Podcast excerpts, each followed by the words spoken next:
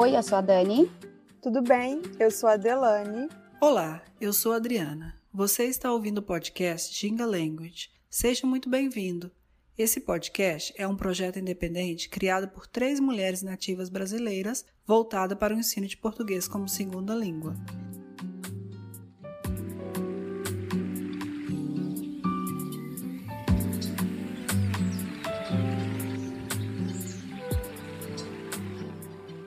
Episódio de hoje: Educação Tecnológica no Facebook e canal Terra Negra. E a convidada do dia é a Bárbara Touches. Ela é brasileira, natural de Minas Gerais e atualmente mora em Caraguatatuba, São Paulo. Bárbara Touches é formada em História, fez o seu mestrado em Educação Tecnológica e atua como professora. Seja muito bem-vinda, Bárbara Touches.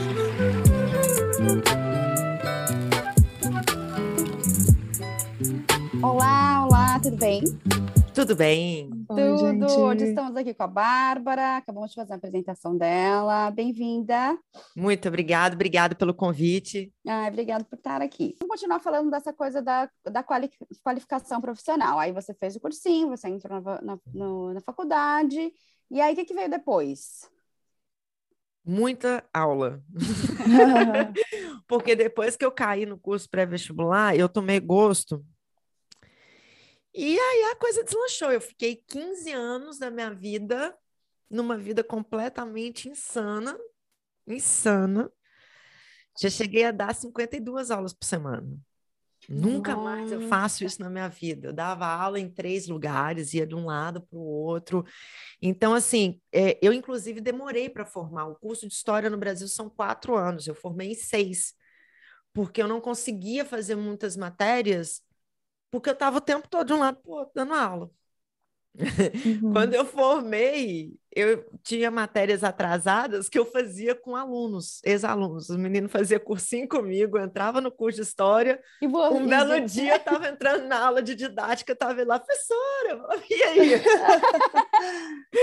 fazia grupo com eles, os meninos achavam mal barato, a gente fazia grupo, então, e como eu era muito nova, então era mais doideira ainda, sabe? Tipo, fazia trabalho com eles, era muito divertido. Então, assim, eu fiquei muitos anos dando aula direto.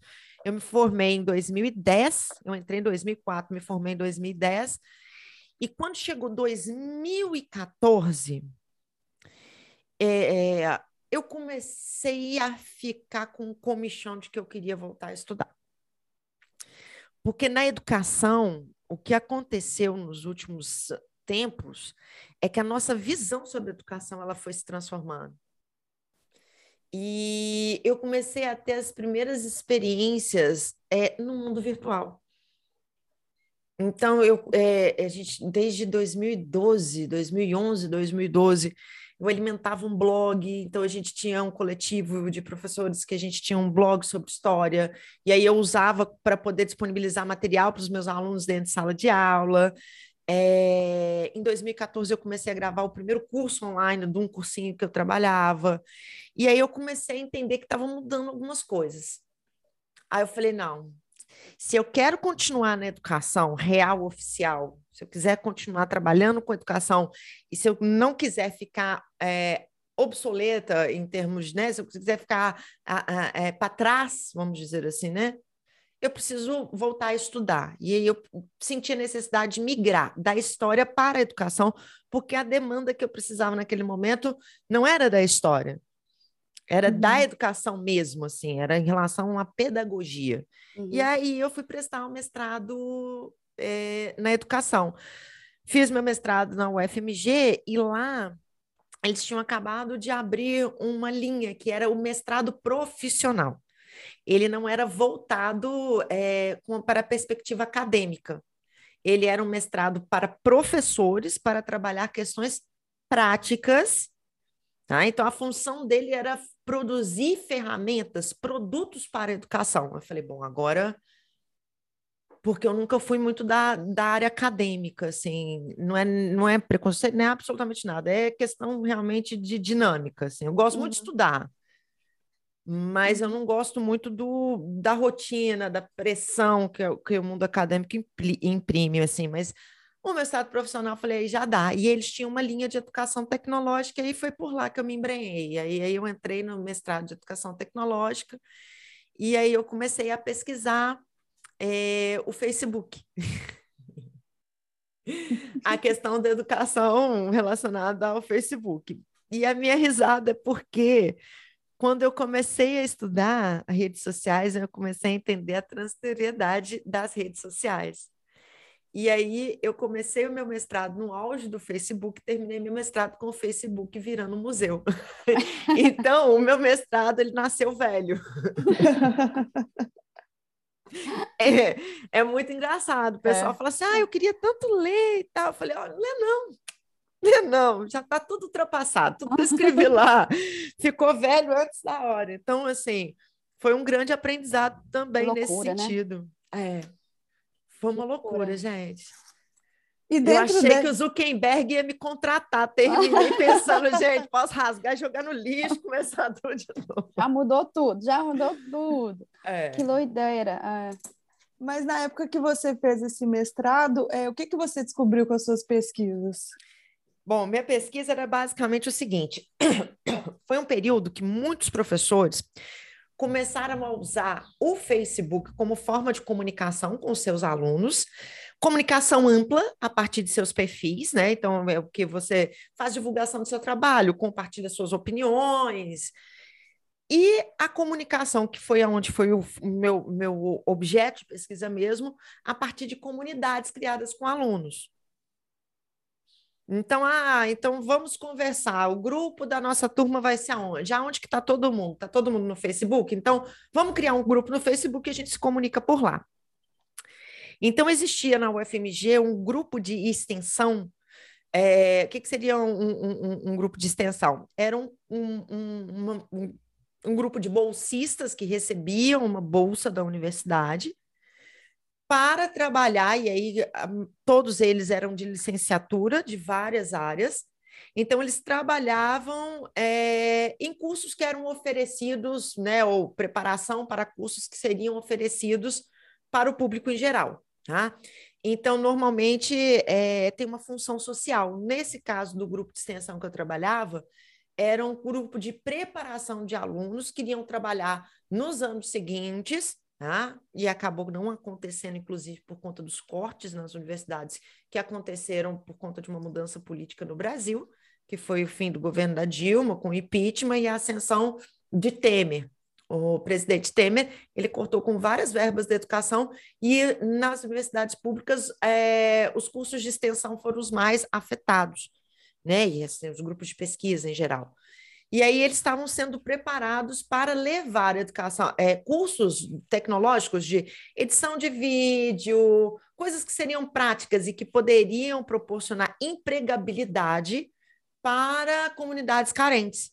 Hum. Então, os alunos eles estavam sendo preparados para isso. Então, eles estavam fazendo cursos, oficinas de programação. Então, você pegava uma pessoa que estava fazendo licenciatura em letras, português ele ia fazer um curso de edição de vídeo, não para ele aprender a edição de vídeo, mas porque ele iria ensinar edição de vídeo em português para uma comunidade carente, para um público de comunidade carente. Então, assim, Muito o projeto legal. era bem legal. Não rolou, mas era legal. não aconteceu, mas era legal. Mas as preparações aconteceram, os cursos de preparação eles aconteceram, eu frequentei esses cursos e toda a comunicação entre os professores, a professora orientadora, tudo acontecia no Facebook. Hum. E aí a minha pesquisa foi caminhando na direção da percepção entre as mudanças e as permanências nas formas como as pessoas se comunicavam.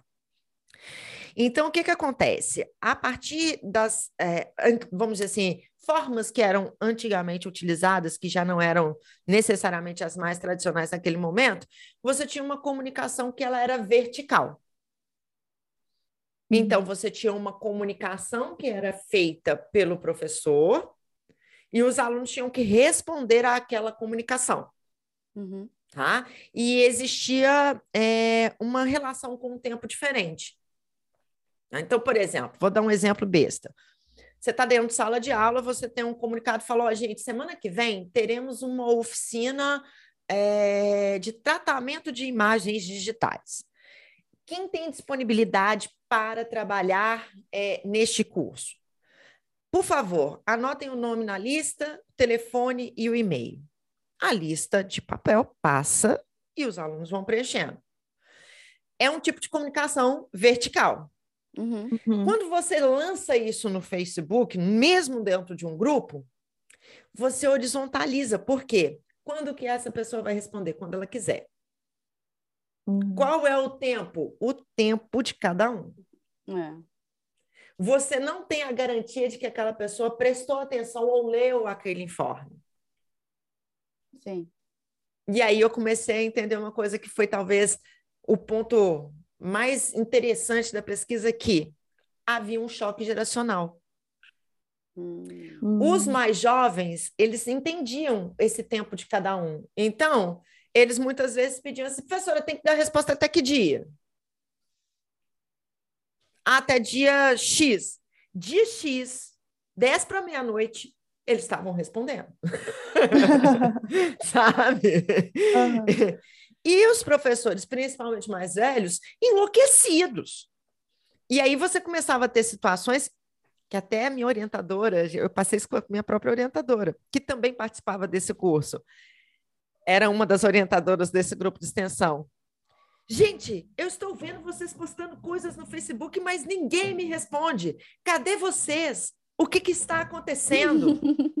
Vocês não estão levando o trabalho a sério, porque eu estou vendo vocês compartilhando memes, mas eu não vejo vocês compartilhando o nosso trabalho. E aí eu comecei a perceber que essa, essa questão da, de, de uma comunicação horizontal, ela não era tão fluente, tão natural para professores quanto era para os alunos. E isso passou a gerar brigas, hum, che- chegamos a ter situação de alunos saírem do grupo, de ter briga nesse ponto, da pessoa falar, ah, eu não quero trabalhar nesse projeto mais não, é professora Nossa. louca, fica atrás de mim me pentelhando, saca? Fica me vigiando no Facebook. E isso aconteceu exatamente na transição, porque aí é que tá, meu na estrada ele nasceu velho, mas ele nasceu interessante, porque esse, esse choque, ele acontece exatamente entre 2014, 2015 e 2016, que é o maior período de transferência de público jovem do Facebook para o Instagram. E aí fica a pergunta: será que isso também não contribuiu à medida em que pessoas mais velhas passaram a estar cada vez mais no Facebook Uhum. e com uma dinâmica de comunicação muito mais presa a, a- a elementos que já não existiam mais para os jovens?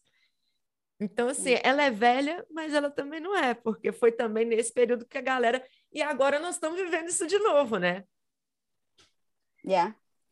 Sim. Agora a gente está vivendo isso de novo, porque você olha o seu Instagram, você fala, gente, você já pensa mais o que, que você vai publicar no seu Instagram, porque tem lá seu X, tem sua avó, tem o seu chefe mais velho, né? Aí o que está acontecendo com os meninos? Todo mundo indo para o TikTok. Sim, verdade. Até eu. E você tem interesse em continuar com essa pesquisa, Bárbara?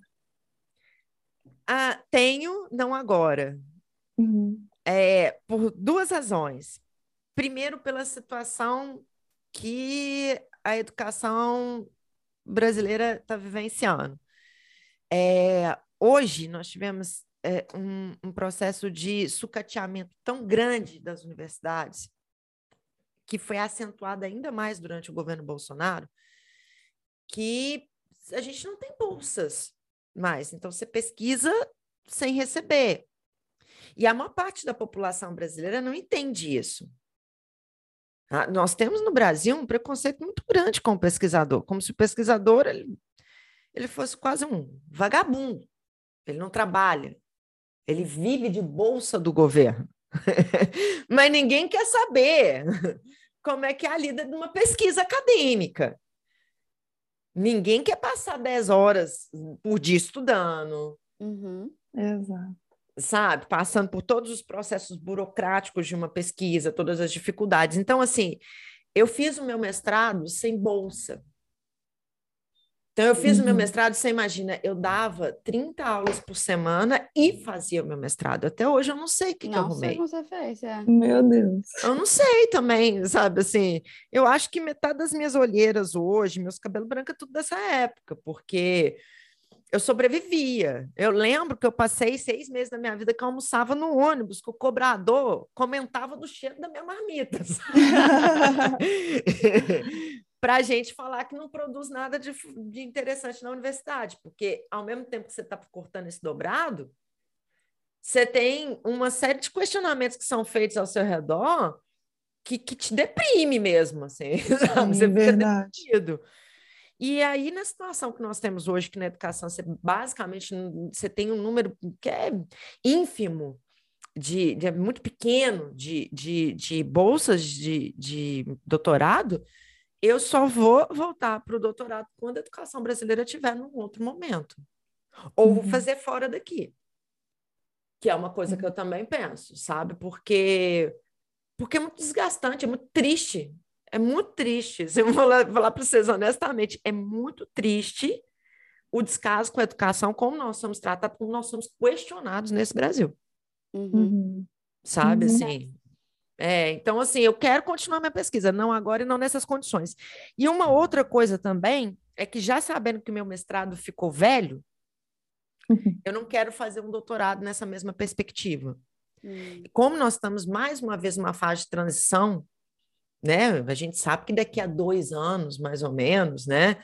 A gente vai começar a ter, né? é- é- é, uma outra realidade com, com, com- como é que chama lá o do Zuckerberg agora? O, Meta, né? Metaverso? o metaverso, vão estar chegando outras tecnologias. Então, vou esperar isso chegar para entender o que, que vai decolar ou não, porque senão também corre o risco de eu passar pelo mesmo processo, sabe? E você Sim. chegou a publicar esse trabalho? Só, só no banco da universidade mesmo, porque aí é que tá. Como eu, eu, eu, eu tenho um pouco de, de problema com dinâmica de vida acadêmica e era muito difícil de conciliar com a minha vida profissional e eu tinha conta para pagar, Uhum. o que acabou acontecendo é que eu fui a poucos congressos, é, sabe? Assim, eu participei pouco dessa vida acadêmica. Aham. Eu fiz a minha pesquisa, eu tinha um trânsito legal dentro da universidade, mas eu não tinha eu não tinha tempo e não tinha dinheiro, a verdade é essa, É. sabe? Assim, é, eu, por exemplo, tive que fazer para publicar um artigo e apresentá-lo num congresso, eu tive que abrir mão de um trabalho, para vocês terem uma ideia. Eu estava dando um curso, é, e aí eu tinha que ficar uma semana inteira, que era, o curso era de 20 dias. Eu teria que ficar cinco dias em, em Recife, que é uma cidade do Nordeste aqui no Brasil. Aí eu falei, aí eu falei, não, vou chamar um amigo meu, vou passar o curso para ele, porque meu chefe não vai aceitar um curso de 20 dias que você falta cinco. É. Uhum. E aí eu tive que abrir mão. Então você imagina, eu paguei para ir no congresso, eu paguei para publicar um artigo e eu deixei de ganhar dinheiro com o curso que eu iria ministrar. Então assim, ele não foi publicado também porque não houve, não houve condições da minha parte de, de vivenciar, Uhum. investir nisso, sabe? Exato. E deixa eu só aproveitar, é, você falou sobre a graduação, e aí depois da graduação nós temos a pós-graduação e o mestrado. A pós-graduação e o mestrado é a mesma coisa? Ou tem um Não. upgrade? Não, você tem no Brasil, é, a pós-graduação ela é dividida em lato sensu, tá? que é o nome dado aos cursos de, pós-graduação. São cursos temáticos, tá? Então você pega, pega recortes específicos, é, você faz um trabalho final lá, mas ele não tem uma necessariamente uma perspectiva acadêmica. Uhum. Uhum. Tá? E você tem a pós-graduação stricto sensu. A Uhum. stricto sensu ela é um mestrado, o doutorado, e aí em sequência você pode fazer pesquisas avançadas que seriam o pós-doutorado. Uhum. Tá? É, e no Brasil existe também, eu não sei como é nos Estados Unidos, aqui no Brasil nós estamos vivendo um momento muito delicado, porque é, você tem, por exemplo, cursos de pós-graduação de todo jeito, para todo bolso e de todo jeito mesmo, assim, você tem cursos de baixa qualidade. Literalmente. Literalmente. E isso fez com que no Brasil começasse a ser cada vez mais difícil você conseguir uma boa colocação no mercado sem algum tipo de pós-graduação. Uhum. E, e aí começa a ter aquele problema: o que importa é o título, não é a qualidade. Exato. Tá? E aí você tem o estricto senso, que seria o mestrado e o doutorado, que, por exemplo, na educação é um dilema. Porque Uhum. hoje, por exemplo, eu posso, eu tenho 15 anos de sala de aula. Eu já dei aula para milhares de pessoas. Eu tenho conhecimento do que que é uma sala de aula. Eu poderia dar uma aula de didática legal numa universidade. Não teria problema. Não me sentiria um pouco preparada. Mas Uhum. dificilmente eu vou conseguir dar aula numa universidade pública boa, de qualidade, com o meu mestrado. Eu consigo isso numa universidade pública. Uhum. Numa, perdão, numa universidade Na privada privada. que paga muito mal no Brasil, muito mal. Tem que reforçar, gente, muito mal. Uma manicure, dependendo, manicure, fazendo unha, pintando unha, dependendo de onde ela estiver na cidade de São Paulo, ela ganha mais do que um professor de uma universidade média é, no Brasil. Agora, para eu dar aula numa universidade pública que vai remunerar melhor, que vai me dar mais segurança, eu não vou conseguir com o meu mestrado. Eu preciso de um doutorado e, quiçá, dependendo da concorrência, eu preciso de um pós-doutorado, Nossa. sabe? Outra coisa que aqui nós temos no Brasil dificílimo, você vai ter concurso para professores de universidades. Você não tem separação entre o professor e o professor pesquisador. Então, eu entro para dar aula numa universidade, mas existe uma cobrança para manter a qualificação dessa universidade que eu tenho que ficar publicando. Então, eu, eu tenho que me preocupar com a sala de aula, e aí acaba que deixa-se muitas vezes a sala de aula de lado, porque o cara ele tem que ficar o tempo todo pesquisando e escrevendo. Meu Deus. É, a Ah, carreira de professor aqui também não é fácil, né, de professor nas universidades, assim. E aí, por exemplo, se eu for fazer um concurso, eu vou concorrer, às vezes, com uma pessoa que tem lá o seu doutorado, até o seu pós-doutorado, que nunca entrou dentro de uma sala de aula. Eu tenho 15 anos de sala de aula. Para a pontuação desses concursos, eles entendem que ele é mais qualificado do que eu. Então, a gente tem hoje, nas universidades também, um problema de muita gente que no meio acadêmico é muito bom, não vou questionar, o cara pesquisador massa, mas zero noção de sala de aula. É muito comum você chegar dentro da universidade e pegar um professor nos seus 30 e poucos anos que passou a vida estudando, porque ele precisava chegar até o doutorado para ele poder entrar numa universidade, mas ele chega dentro de uma universidade e ele não consegue escrever num quadro direito, porque ele não foi preparado para aquilo, Não sabe ensinar. não sabe É. ensinar. Porque não adianta manter todo o conhecimento, né, para dentro de si, se não passar de uma forma que os alunos consigam entender. Então, por É. isso que tem professores que a gente, assim, nossa, que didática, né? A forma de falar. tem uns que tem muito. É- máximos, que você tem fala, uns que meu Deus. O que está acontecendo? Né? Aí Assim, você toma, aí você toma raiva de matemática, mas às vezes a culpa não é matemática, é o professor.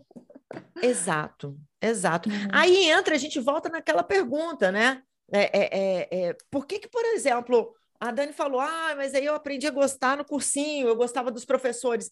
Porque talvez no cursinho isso não seja tão relevante. Sabe, eu estava no quarto período de faculdade, mas eu entrei dentro de sala de aula, eu dei conta do recado, eu ganhei o emprego, o emprego era meu, sacou? Uhum. Ninguém queria saber se eu tinha 22 ou se eu tinha 40, se eu tinha pós-doutorado ou se eu estava no quarto período da faculdade. Eu estou conseguindo explicar? O aluno está Uhum. conseguindo entender? Ele está conseguindo ir lá e, e ter uma performance legal? Tá ótimo. É isso que importa. Exato. É. A educação brasileira, para ela ser resolvida, muita gente fala que é só porque a gente não tem dinheiro, mas não é só essa questão. Ela é estrutural, ela é na, na própria raiz. concep- na raiz, Uhum. na raiz. Uau. Vamos If you like our work, please consider supporting us at Venmo at Jinga2022. You can follow us on Instagram, Facebook, and Twitter at Jinga Language. We also offer free Brazilian Portuguese classes on meetup.com. And if you're interested in having classes with us, or if you have any comments or questions, please contact us at jinga.language at gmail.com. Thank you for listening. Vamos voltar aqui falando de aula. Vamos vir um pouco para a realidade da pandemia. Você chegou a dar aula na pandemia? Dei. Como Dei. foi essa experiência da aula virtual, assim, dessa mudança? Foi uma loucura, inclusive. Você já dava aula virtual antes da pandemia ou não? Já, Surgiu... já, ah, já. já. Tá é, mas eu não dava aulas ao vivo. Eu Ah, gravo para gravadas. plataformas, eram aulas Ah, gravadas, tá assim. bom. É, eu fiquei um ano sem dar aula porque eu escrevo livros didáticos e eu tinha mudado de cidade e eu tinha me dado, feito a proposta que eu iria ficar um ano só gravando aulas e escrevendo. Porque é o que eu falei para vocês, eu fiquei muitos anos, você imagina, eu comecei a dar aula muito nova, aí você começa a querer também chega uma fase da sua vida, eu comecei a escrever livros, aí eu gosto muito de escrever. Eu falei, deixa eu provar outras coisas e sair dessa rotina de sala de aula para me entender melhor. E aí eu fiquei meio piradinha, sabe? E aí minha mãe virou para mim e falou assim: filha, eu posso te dar um conselho? Eu falei, pode. Ela falou, volta da aula. Essa pandemia está muito louca. Você, você, você precisa, você precisa voltar a fazer uma coisa que você tem ali uma segurança que vai te dar uma rotina. E aí, coincidentemente, é, é, teve um problema. Eu morava numa cidade chamada Aracaju, no Nordeste, e um professor saiu do curso. Ele foi aprovado num concurso público. Ó, Garantiu a vida. garantiu a vida dele. E aí, meu chefe me ligou e falou assim: Bárbara, eu preciso de você. E a gente tem a sorte que agora, com a pandemia, tá todo mundo em casa. Então, eu não preciso pagar a sua passagem, porque ele antes pagava, às vezes, minha passagem para ir para lá. Eu não preciso pagar a sua passagem, então vai facilitar para o meu lado. Você não anima a pegar online a turma, que você já pega e já vai embora o resto do ano. Falei, uai. Aí ele falou, qualquer coisa, é inocência no início da pandemia, né? Qualquer coisa, quando a gente voltar às aulas normais, você volta a vir uma vez por semana, e eu olhando para ele, falando, tá bom, Vitor, daqui a três anos a gente conversa. E aí eu voltei a dar aula, e aí eu fui dar as aulas remotas, estilo pandemia.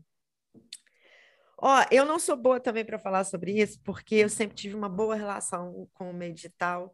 Eu sou daquelas que, quando era novinha, ficava no ICQ o dia inteiro, MSN, fazia chamada de vídeo no MSN quando a webcam nem filmava direito. Então, assim, eu não fiquei muito assustada, sabe? Assim, é muito diferente. É muito diferente, é uma outra experiência. E nessa outra experiência, eu entendi uma coisa que, assim, eu vi muita gente cobrando demais, como se os professores e os alunos tivessem que dar conta daquilo. Uhum. Só que a gente estava vivendo algo inédito no mundo inteiro. Exato. Estresse, né? O estresse que veio junto. A incerteza, né, de tudo. Exato. E, e vocês repararam que houve uma cobrança, assim, como se o aluno ele tivesse que dar conta do que está acontecendo, ele tivesse, ah, o aluno tem que abrir a câmera. Cacete! Eu não queria que ninguém me visse durante meses. Por que, que eu tenho que forçar o coitado do meu aluno? Sete horas da manhã, deitado no quarto dele, com o irmão do lado assistindo aula, com o pai trabalhando É. na sala. O que você quer nossa. que esse menino? Você está cobrando o que dele? A gente não- secava a lágrima para poder abrir a câmera, porque a gente É. estava com medo de É, ah, mas você tem que dar uma aula maravilhosa. Não, gente. A hora que eu- minha ficha caiu, eu tirei o pé do acelerador. Falei, não. Seja o que Deus quiser. Aí eu fazia o dia do pijama, falava, gente, tá ruim, né? Semana que vem eu vou dar aula de pijama. Quem quiser, vem de pijama, vamos abrir a câmera, vamos, vamos ver os pijaminhas da galera. E aí eu tentei humanizar um pouco mais a coisa, no sentido de toda a aula conversar com os meninos para falar que não estava bom, sabe? Tipo, aham. eles estavam muito mais precisando disso do que de, de matéria. E a aula fluía melhor, sabe? Assim, Ah, que bom. É, você fala uma coisa aí, vai fugir um pouco do assunto do, do- no seguinte: é, ninguém estava dando conta, ninguém estava suportando, ninguém estava sabendo o que fazer, mas as crianças tinham que dar conta. estudando e estando lá, assim, plenos. É Muito surreal, né? É. E assim, e, e, e eram umas cobranças muito loucas, porque é, ah, mas você manda as, a- a- manda as atividades e o menino não faz nada. Ah, mas você não sei o quê e o menino não, não, não, não, participa. A gente precisa entender que a pandemia ela escancarou uma segunda questão que foi pouco discutida, principalmente aqui no Brasil, que são as condições materiais Uhum. digo que a pandemia colocou a classe média na frente do espelho. Porque a classe média se achava num lugar social que ela não estava na realidade, ela estava muito atrás. assim. Uhum. Então, eu tenho um iPhone. Na minha casa tem um computador de primeira geração, maravilhoso. Mas na minha casa são quatro pessoas, eu, meu marido e dois filhos. Na hora que todo mundo precisou de um recurso tecnológico e de um espaço físico para trabalhar, para estudar, não existia. É. Então, você cobra, às vezes, de um aluno que é criança, que está sofrendo, assim como nós, Uhum. até às vezes mais, porque ele não está conseguindo processar ainda direito, saca? Uma coisa é a gente, adulto, falar que a gente vai ficar sozinho. Você tem a hora que você fala até, ai, que bom, né? Aham. Agora, você fala com um adolescente de 15 anos, você vai ficar aí três meses sozinho dentro de casa, o bichinho enlouquece. Ele não é normal. É. Aham. Aí ele É. tá disputa, aí ele tem que dividir o celular, ele assiste aula pelo celular. Aí ele divide o celular com o irmão mais novo. Aí eles, a- eles assistem aula. Aí a casa tem lá, sei lá, seis cômodos. Todos os cômodos. Eu tinha aluno que ia assistir aula no banheiro, porque tinha neném recém-nascido dentro de casa. Nossa. Nossa. Aí esse menino não faz atividade, a culpa é dele. Entendeu? Hum. Então, eu, eu, eu fiquei muito de boa nesse sentido, sabe? Eu acho que a, a função do professor durante a pandemia era muito mais. Que aí eu acho que é educação real. Real mesmo. E aí, vamos trocar uma ideia? O que, que vocês estão vivendo aí? Deixa eu contar para vocês o que está rolando aqui. Como é que a gente pode ler um livro com a cabeça meio bagunçada? Era muito mais de conversar isso com eles do que ah, porque a independência dos Estados Unidos aconteceu tal, sabe? Tipo, Uhum. era outro momento. É, do suporte, né? Eu acho É. também. Muito interessante. Nossa, e aí você, quando foi que você fez, você chegou a fazer algumas transições, né, na sua vida? Né, dessa coisa das aulas do, do cursinho para as videoaulas, depois para aulas para professores. Conta um pouco para a gente assim, essa trajetória. Bom, é, eu, meu marido ele trabalha na Petrobras, que é a indústria petrolífera aqui no Brasil, e ele foi para Aracaju, que é uma cidade do Nordeste. Quando eu fui para, para Aracaju, eu larguei essa vida louca que eu tinha em Belo Horizonte, que eu dava aula em três lugares e não sei quantas mil aulas por semana. E lá eu fui convidada para trabalhar num curso onde eu dava menos aulas e eu trabalhava como coordenadora pedagógica. Que é esse curso mesmo que eu estava dando aula durante a pandemia. Eu fiquei lá por três anos. E aí meu marido foi transferido. Quando ele foi transferido, eu já estava numa outra. Minha cabeça já estava numa outra situação. Por quê? Eu participo de um coletivo de professores em Belo Horizonte chamado Terra Negra. A gente tem um canal no YouTube e a gente tem uma plataforma de aulas digitais. Eu já estava gravando essas aulas, e aí entra né, uma mudança perspectiva, porque não era trabalhar mais para alguém, eu estava né, gravando para o meu próprio curso. Então, isso também já começou a me dar uma outra perspectiva profissional que eu não tinha tido até então. É... E quando eu vim para São Paulo, eu moro no litoral de São Paulo, eu estava escrevendo livro, eu estava trabalhando com consultoria pedagógica, formação de professores, e aí eu falei, eu quero dar um tempo de sala de aula para eu entender o que, que eu posso fazer mais e, e o que, que eu quero na minha vida daqui para frente. Uhum. Eu fiquei seis meses indo para Caju toda semana e é do outro lado do país, gente. Nossa. Vocês que estão escutando, é do outro lado do país. eu fiquei indo e voltando seis meses, aí eu falei, bom, não.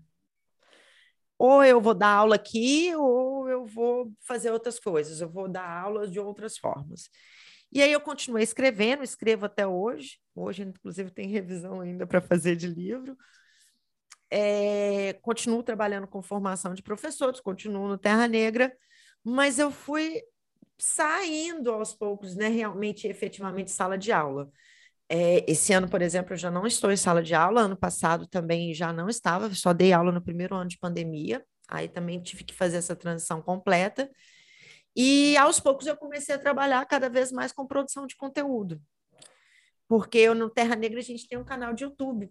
Antes da pandemia, a gente viajava e fazia vídeos falando sobre história, sobre geografia nos lugares. Então a gente rodava esse Brasilzão todo gravando vídeo.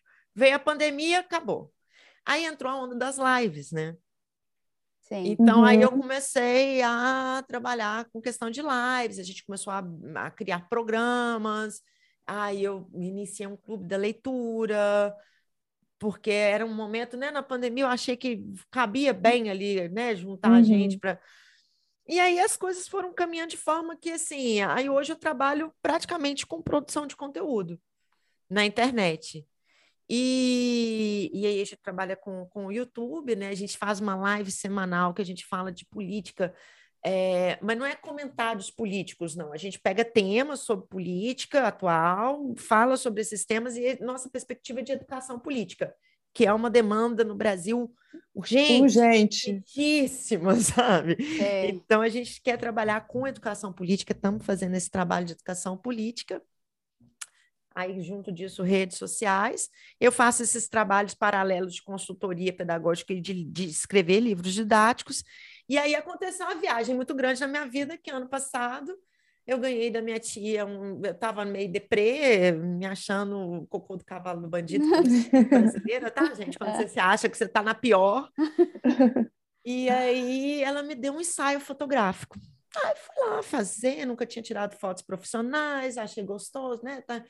Pandemia a gente ficou na pior, né, gente? Fala a verdade. Alguém Sim. paga para arrumar seu cabelo, fazer uma maquiagem, tirar umas fotos, você aceita. Aí eu fui fazer a minha. Eu, como eu tenho um, um, um trânsito legal na, nas minhas redes sociais, e, e a fotógrafa também fiquei amiga dela, começou a postar as fotos nas redes sociais dela. Aconteceu uma loucura na minha vida que eu fui procurada por uma agência de modelo. Uh! Que massa. Tipo, surreal, assim. Nunca imaginei. Tanto que eu achei que era golpe até, até o dia que eu assinei o contrato, eu achei que era golpe. Eu fui, assim, pronta para chamar a polícia e falar, eu tô caindo no golpe, sabe? Porque eu tenho 37 anos, sabe? Assim, eu, eu não tenho uma beleza padrão, nunca me senti bonitona. Aliás, acho que agora até me sinto um pouco mais do que antes, assim. Melhorou muito a minha autoestima. E aí eu descobri que hoje a gente tem novos mercados, que existe um mercado em crescimento, que é um mercado de pessoas mais ou menos com 40 anos mesmo, porque tem muito a ver com questão de representatividade hoje, uhum, que é muito legal. forte, né? E, e com o crescimento do comércio online. Uhum. Aumentou. É, porque, por exemplo, você tem marcas né, para atender diversos públicos. Então, as marcas, por exemplo, que vão atender uma mulher de 40 anos de roupa, quando você abre lá para ver as roupas, o ideal é que você tenha pessoas que te representem ali. Que né? te representem. É. Então, é um mercado em expansão. E aí, eles me explicaram que existe a diferença entre modelo fashion, e aí para fashion realmente ainda há um pouco mais de preconceito, ainda mais que eu não sou tão grande assim, uhum. né? Eu tomei pau no fashion por um centímetro e meio, mas tomei, né? Assim, eu sou pequena para fashion, mas que o comercial é outro papo. E como eu já estou acostumado com câmera e falar, então assim, as portas estão se abrindo, já apareceu trabalho. É... Ah, e é uma Nossa. coisa totalmente diferente, né? É. Sei lá, parece que dá aquela Dá uma renovada na renovada, vida. exato. Tipo, ah, tá fazendo outra coisa. É, eu, semana que vem eu vou para BH para gravar um comercial onde eu vou fazer figuração. Uhum. Olha, legal. Ah, eu vou ficar andando lá todo. vou receber meu cachezinho. tudo certo. tranquilo. E é muito legal também, porque essa agência é uma agência boa, assim, reconhecida, ela é nacional, e eles, eles preparam a gente. Então, não é aquele negócio assim, ah, então você vem aqui, você é modelo. Não. Eu faço curso para tirar foto, eu faço curso de passarela. Você imagina? Me botaram um salto alto, me botaram para desfilar, sacou? Que eu tenho que aprender. Porque você tem que tirar uma licença chamada DRT, e a ah, licença ah, de modelo você tem que fazer isso tudo. Você faz teste de vídeo, teste de foto, teste de passarela. Então, assim, para você se tornar um profissional, eu descobri que. Porque a gente tem um pouco esse mito: ser modelo é o quê? Ser bonito. Não, ser modelo é uma profissão, você estuda para cacete. É. Sabe? E, e vai aprendendo, e aí você passa a entrar no mercado. Então, tô nessa. Aí arrumei mais um trabalho para minha vida, porque eu sou hiperativa e eu gosto de várias frentes. Se eu trabalho numa frente só, eu piro. Eu acho que é, mais, é uma meio que uma tendência, né? Que também eu acho que é. veio com as redes sociais, mas essa tendência de você, dessa coisa de você não ter uma carreira só. Mais, uma né? liberdade, né? né? É, exato. De exato. ser a coisa do. Eu não sei como é que chama aí no Brasil, já tem um nome, mas aqui a gente tem muito das coisas do, de ser multipotencial, multi, multi-passionate. Eu já vi vários até cursos de pessoas falando sobre isso, de que você, das pessoas que hoje que tem mais de uma, gostam de mais de uma coisa, sabe? Uhum. Fazem mais de uma coisa e coisas totalmente diferentes, que não têm nenhuma relação entre si. É. E eu acho isso legal também, você sabe, porque é, a gente está vivendo um período de muita transição. É. Tá tudo mudando muito rápido o tempo todo. E eu acho que uma das coisas que, assim, tá acabando é aquela ideia da linearidade da vida. A uhum. pandemia ela também serviu muito para pontuar isso, sabe? Assim, é... e isso me, me, me, atrai. Eu confesso que me atrai bastante, sabe? Assim, é... não tem mais aquela coisa assim. É só é só a gente ver. Hoje as pessoas é, eu falo inclusive isso, eu, eu, sou muito descolada da minha idade, assim, eu não consigo me ver com a idade que eu tenho. Não é porque eu não me vejo novinha, é que eu não consigo mais entender como a minha mãe se entendia com 37 anos. Uhum. Com as funções sociais, com a perspectiva de trabalho. Uhum. Né? Esses dias eu pensei seriamente em fazer outro curso superior. Falei, ah, minha mãe é psicóloga, bate um papo com ela, falei, ah, bobear, vou fazer psicologia. Por quê? Porque a gente conversando, ela falou comigo, filha, minha mãe ficou 20 anos sem trabalhar, voltou a trabalhar e está super bem. Uhum. Aí a gente conversa, nossa filha, né, assim, você gosta do estilo de vida da sua mãe, né? Eu falei, gosto. Eu falei assim, você tem que pensar, então, numa estratégia, não agora. Mas quando você tiver lá os seus 60 e poucos, como é que você pode trabalhar, ter uma vida confortável, numa boa, do jeito que você quer, ter sua horta, viver no mato? Eu falei, ó, oh, minha mãe tá certa. Quem sabe eu não faço uma psicologia igual ela, porque aí dá para atender em casa, que ela fez o consultório, ela treina só online, ela tem um consultório dela lá dentro de casa e tal. Aí eu comecei a pensar até em fazer outra faculdade, não é nem pra, pensando daqui a quatro anos, é pensando daqui a 20 anos, você imagina.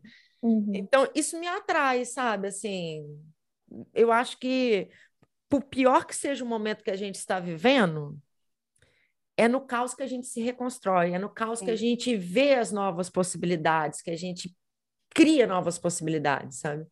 Então eu prefiro ficar pegada a isso do que lamentando o que passou, sabe? Não, perfeito, é isso mesmo. Ai, muito legal, Gabi, adoramos.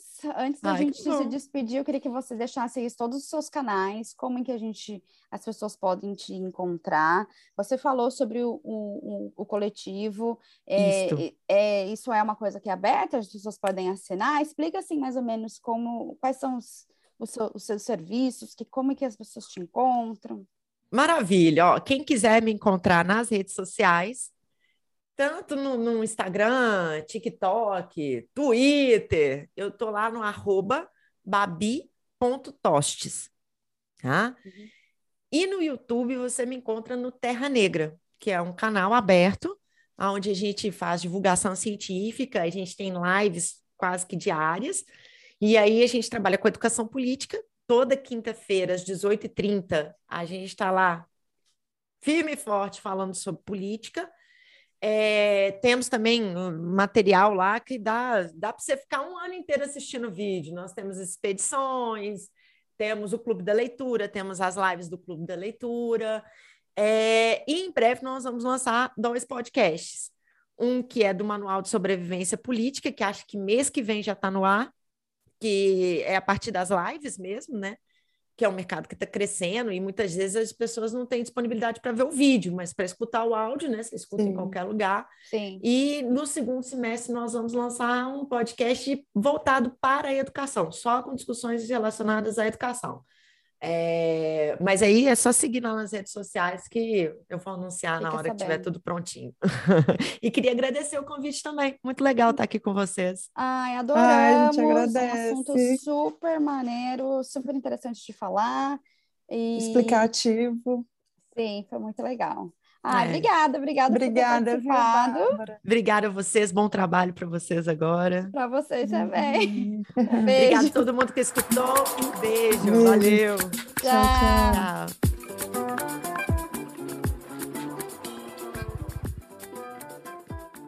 Estamos chegando ao fim deste episódio. Os links mencionados nessa entrevista estão na descrição. Agradecemos a todos os ouvintes pela companhia e pelo apoio. Se você gostou desse episódio, siga o podcast e indique aos amigos. Siga a gente também nas nossas redes sociais, @gingalanguage, porque tem muitas dicas legais por lá. Até mais, gente. Tchau!